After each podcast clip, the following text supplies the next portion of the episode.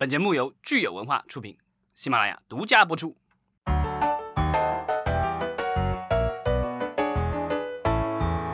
欢迎大家收听新一期的影视观察，我是老张。大家好，我是石溪。今天是五月二十九日，星期五。今天是我们最后一次呃日播节目。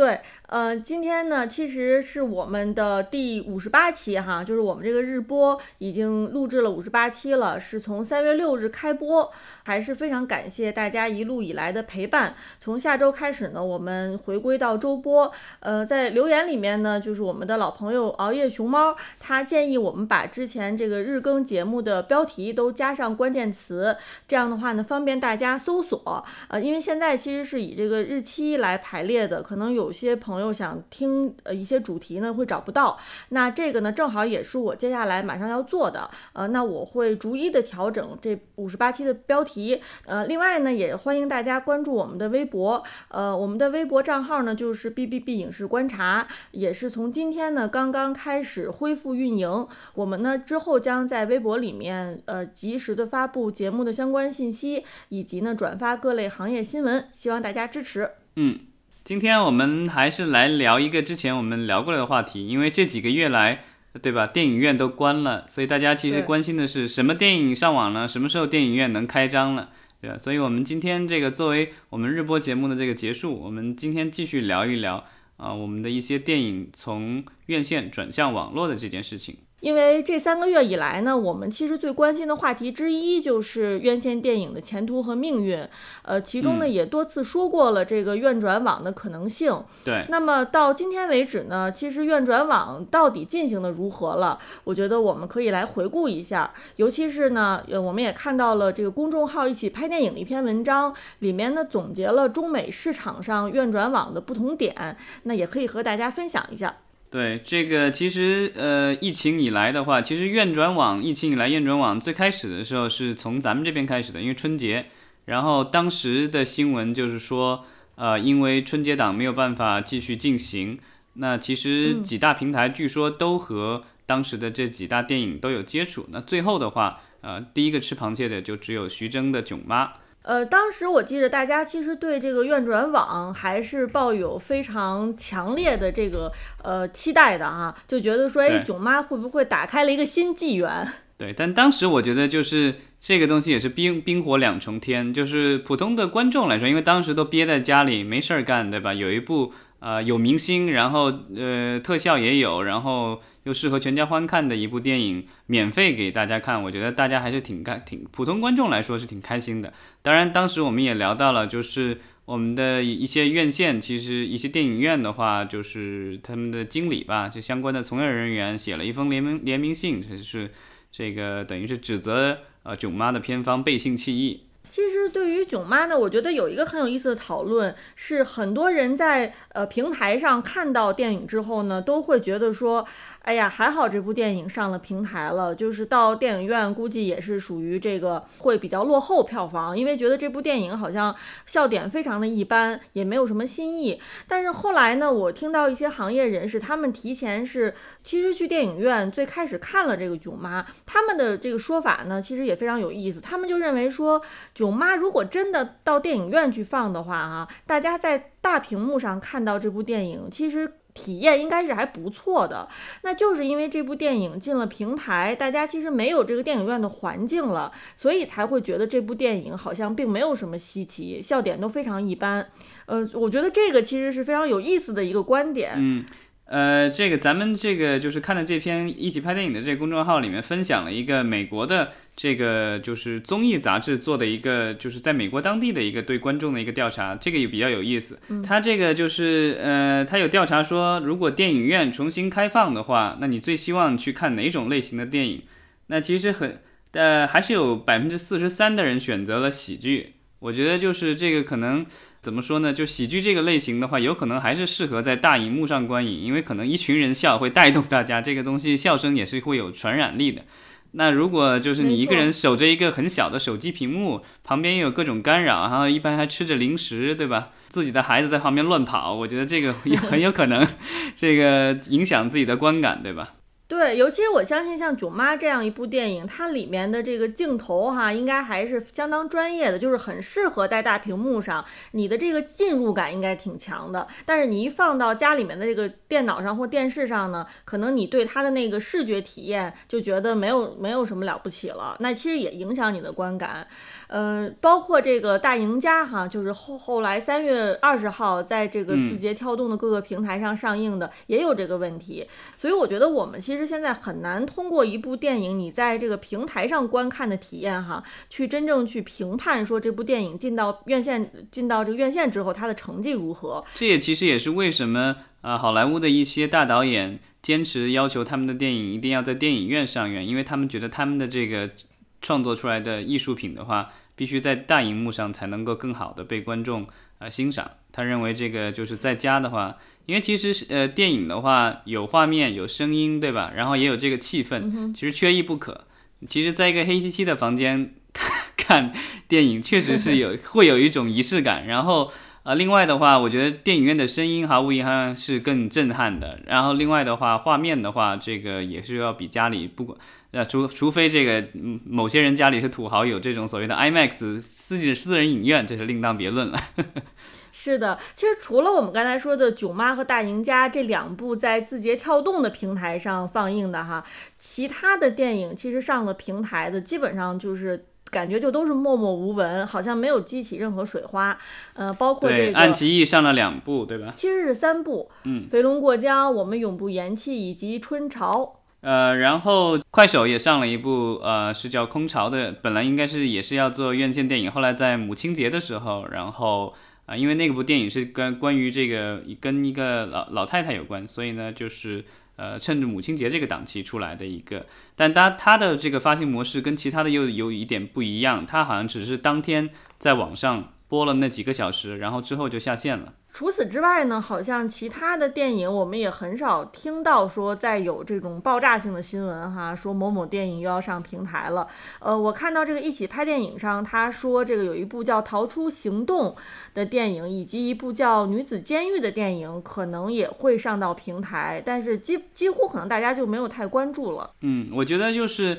今年的几部大的片子吧，就最大的这几部片子，其实都是集中在春节档。这些电影的这些社交账号的话，其实，在影院传出来可能即将开放的消息以后，其实也都做了一新一轮的宣传，也放了一些海报或者放了一些小视频什么的。所以我觉得大家都是在蠢蠢欲动吧。然后，呃，今年夏天的电影的话，目前来说，之前宣传过的比较大的，我有印象的可能就是那个《封神》，然后《封神》其实也做了新的一轮的宣传了。所以我觉得这些电影可能。都不大会去转网络了，应该都等着电影院重新开放，然后想这个大干一场。是，所以其实很明显哈，就是我们国内的这个院转网已经就算是告一段落了，接下来可能大家也没有什么可期待的了。那与此相比呢，很有意思，就是美国的市场，我们看到其实有很多这个腰部内容，甚至是这种接近于头部内容的电影，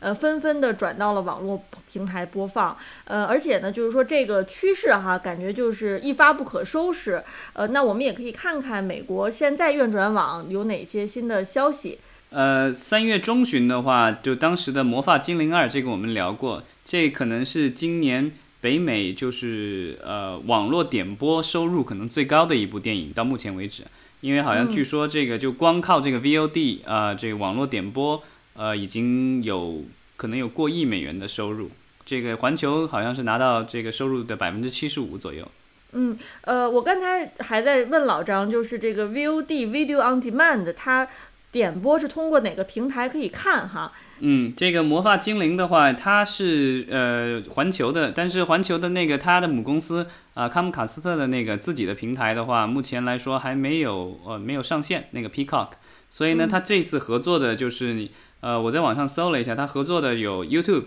然后谷歌这个 Play 的这个商店，然后另外的话有那个 Voodoo，Voodoo 原来是属于呃沃尔玛的，然后最近应该是被我印象没没没记错的话，应该是被福斯还是哪一家公司给收购了。另外的话，现在还有就是苹果的 iTunes 上可以这个付费点播，另外还有是亚马逊的 Prime。哦，这么多平台。对，但它的那个价格是相对比较高的。那比如说这个亚马逊上的话，刚开始的时候我印象当中它好像是十九块九毛九美元，呃，这个跟国内的这个就是在线点播的这个价钱相差挺大的。那现在好像因为已经播了一段时间了，好像价格基本上也降下来了，呃，但也要几美元才能够播一次。嗯，而且它那个播放的话，它那个播放的话比较特殊是。呃，它刚开始的时候，就是刚开始的时候不能够买，只能够租。哦，租一次十十九块九毛九。我在网上看到了，就是有这个，呃，有听众有就外国外的网友就抱怨说，这自己的孩子特别喜欢看这个电影，所以呢，他。这个十九块九毛九，这个租的这个价格花了好几次，因为他孩子看了好几回，然后不同天看的，所以他等于在一部电影上可能花了这个六七十美元或者七八十美元。对啊，简直不可思议！我觉得这个价格可能真的是让我们国内的听众要大跌眼镜了。对，但是这个这个片子的话，就是目前来说，据说环球已经挣到了大概八千万美元，这个其实呃基本上这电影差不多就回本了。然后之后的话，它还可以就是上。呃，比如说咱们所谓的 SVOD，就是这种呃订阅型的呃点播平台，比如说呃他自己的这个 Peacock，或者是他卖给其他的平台，或者奈飞啊或什么都可以。这个其实还有一轮收入，还可以卖给有线电视台或什么的。就是说它这个窗口期的话，呃，再往后的话还是可以有收入的。所以这部电影它肯定是挣钱了。嗯，当然我们也知道，就是魔法精灵的这个事件引发了 AMC 和 Regal 两大美国院线对于环球的抵制。对。但是抵制归抵制，其他的公司，其实他那些巨头们也开还是在继续前进。环球就是从这部片子赚到了这个好处了以后呢，他又宣布他有另外一部新片叫《史泰登岛国王》，好像据说也要是直接上线点播。因为魔法精灵其实它是上了院线的，但是因为它一上院线，疫情就爆发了，所以呢，当时就就是同步在网上就发了，所以它其实是。网络和院线同时在上映的一这样的一个操作，所以它还不算完全转网大。但之后的一些影片的话，可能就是直接就是呃跳过电影院，因为现在很多的电影院没有开放，所以呢，现在如果在电影院上映的话，其实能够吸引到的观众很有限。所以这些大公司的话，为了省钱，因为其实在美国的话，上映这样的一部电影的话，它其实除了这个本身影片很贵以外，另外，它的这个宣传费也很贵。正常的一部上亿美元的电影，如果它要在美国大规模的宣传的话，需要花出几千万美元的这个成本去宣传。那如果你直接线在线上的话，其实这个宣传费用的话会降低很多，因为它很多的是硬广特别贵，比如说电视台的广告，然后露天的这些广告，这些广告都是很费钱的。那现在它直接在线线上的话，跳过这些环节，然后呢，而且跟电影院的分成也提高了。如果是在电影院上映的话，大致的分账比例是五十对五十，这样的话拿到一半的钱。那在网络上的话，他拿到的是百分之七十五，这个明显分成比例提高了不少。没错，呃，我想就由于这个魔法精灵的成功哈，华纳就紧随环球，其实就把这个史酷比狗也变成了 VOD 点播。呃，这个史酷比狗我们知道它其实原定档期也是在五月份。对，这部其实是算是美国的一个比较经典的一个 IP 系列。那这次是做了新的这个电影，呃，本来是要上这个院线的，但因为疫情的影响，就也变成了网大了。然后，当然就是除了 VOD 之外呢，我们看到派拉蒙有《爱情鸟》是上了奈飞。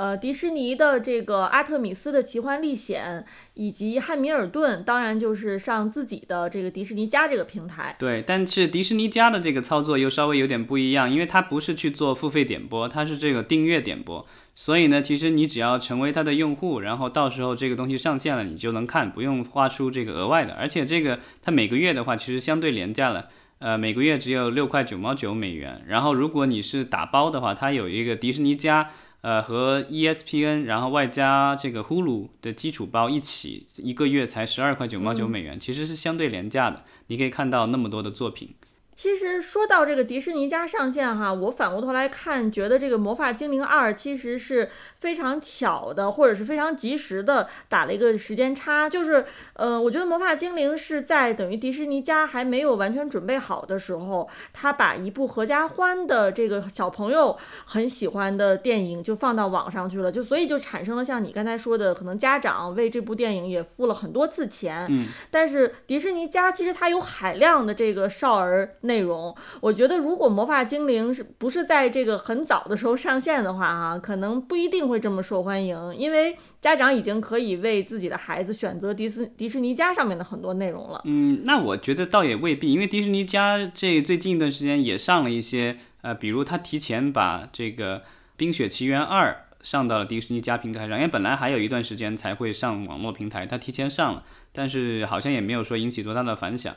啊，另外的话，呃，Pixar 的有一部电影新片叫《Onward》，也然后也是提前就上了这个迪士尼家的平台。但我觉得迪士尼它的这个操作跟环球有所不同的是，它已经有自己的这个平台了，视频平台，所以呢，它没有说去跟第三方的合作，想就是再挣一轮这个就是呃单独的付费点播的这个这一轮的钱。他想的是要充实自己迪士尼家的这个片库，然后更。吸引更多的订阅用户，这样的话，他其实想的是更长远。这个其实也是被疫情倒逼的。其实各家平台在上线之前，可能都打着挺好的算盘，就是说，呃，我先放一些我的经典的内容，嗯，然后我再拍一些新新的原创的内容，然后新的原创内容慢慢的加上去，这样的话，我的用户离不开我。然后呢，他们会一直的这个付每个月付这个钱，然后我就一直能赚他的钱。但是呢，疫情的到来其实把他们这个如意算盘给打坏了，因为所有全世界大部分的剧组都停工了，所以呢，像这个迪士尼加，然后包括现在出来的这个 HBO Max 这些平新出的这些平台的话，它本来预计了，比如说这个今年上半年是要拍戏的，然后现在没有戏拍，所以呢，它没有产品可以上线。这样的话，它其实对吸引和留住这个新用户和老用户的话，其实是很不利的。所以在这个这个样的一个状况下，他没有办法，只能够是把自己本来是要上院线的，就也直接放到这个网络上了，或者是本来是要三个月、六个月以后再上网络的，现在也直接就拎到网上了，因为他得留住他的用户。对，呃，尤其是哈，像这个我们这一起拍电影这篇文章里面，他说的一个点，我觉得非常有意思，就是说，正是由于好莱坞的流媒体处于这种白热化的竞争关键阶段，所以每一家呢，他上的他的这个院转网的项目，就是都是这种大项目，他还不是说我随随便便我弄一个，然后我就放到网上了哈。如果你这样做的话，其实你会流失掉很多潜在的用户，嗯，所以就大家还是纷纷把一些那非常好的，就是非非常呃有意思的项目，非常精彩的项目放到网上了。那我觉得这一下就其实是抬高了这个院转网的这个台阶。你如果不放好好的项目、好的片子，那总有平台是要放他们的好好片子。所以就是因为它这种白热化的竞争，导致说这个呃美国院转网这个起点起步就太高了。嗯，但我觉得其实它放上去的，在我看来还不是说最头部的内容。就是说，我觉得它现在放的还是属于呃中等偏上成本的一些电影吧，就一亿或者一亿多一点美元的成本的这个电影。但是呃，对它的那些大的，比如漫威啊，然后这个星球大战这些系列，这些都是两亿美元起的这种作品的话。呃，他们还是保留在要将来要上院线的，包括这个新一部的《零零七》，环球要发的，这个也是要上院线的。还有呃，诺兰导演的这个新片，也是几乎也是两亿美元的这个左右的成本的这种片子的话，这些我觉得属于属于这个超，在国内经常说的是超 S 级，对吧？就超一流的电影的话，大家还是守着想要在院线上能够有所发挥。嗯，所以我们也非常期待哈，看看今年电影院里面将会出现哪些超 S 级的电影。呃，那刚才老张你也说了，就是 HBO Max 其实今天是第一天上线。那我们下周这个周播节目呢，也会给大家再多聊一聊，看看这个 HBO Max 上面有哪些内容，以及是不是会有一些新的打法。那咱们就下周见。嗯，好，希望大家周末的时候啊，能够看看电影，轻松一下。